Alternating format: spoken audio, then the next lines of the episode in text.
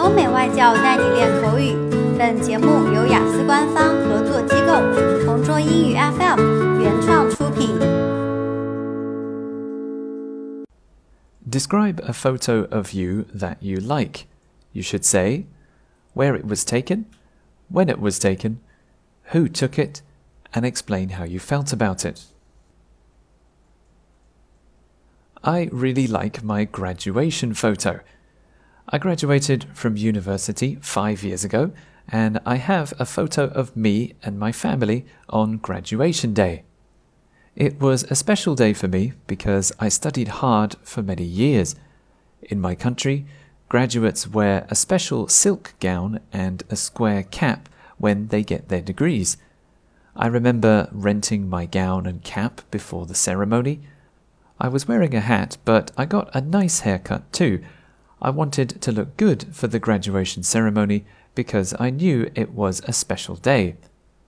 At the ceremony, all my classmates were there. There were also a lot of parents with nice cameras because they wanted to take good pictures. You couldn't take pictures during the ceremony, but afterwards it was okay. My mum and dad only had a small digital camera, the quality of the photos was okay, but not great. Luckily, my friend's parents had a very nice and expensive camera, and he offered to take some photos of me, my mum, and my dad together. My parents also wore nice clothes. I wore a suit, and my mum wore a dress.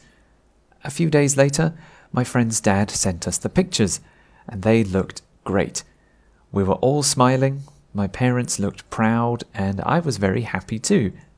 I was holding my degree and I was wearing my gown and cap.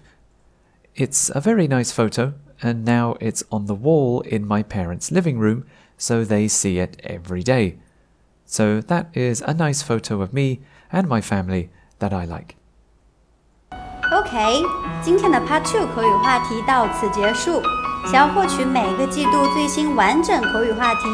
关注公众号“同桌雅思英语”，回复关键字“ 口语题库”就可以啦。